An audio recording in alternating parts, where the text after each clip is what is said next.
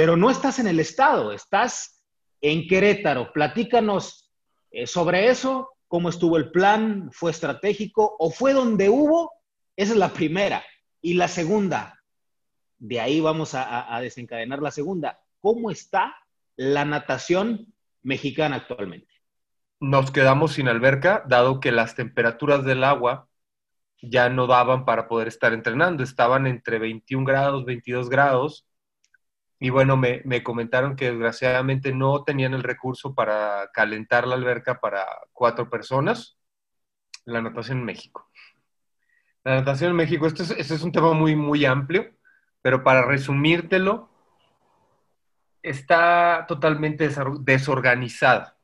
No hay un plan, no hay una organización, no hay una dirección, la Federación Mexicana de Natación no nos contesta desde marzo, pero sí nos, nos dice que tenemos que pedir permiso si, queremos salir a competir a cualquier lado que, vayamos a ir. Para eso sí está muy presente. No hay apoyos por parte de la federación. En algún momento sí hubo apoyo. Nunca ha sido de la federación, sino del, por parte de la CONAD. Melissa Rodríguez, ¿se califica a Juegos Olímpicos? Sí, fácilmente.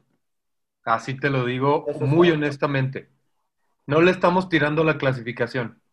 Como se los platicaba al inicio, eh, a lo mejor fuera de cámara, esta ha sido la mejor temporada que hemos tenido. La mayoría de los costos del, equipo japonés junior y el mayor lo absorbe Coca-Cola.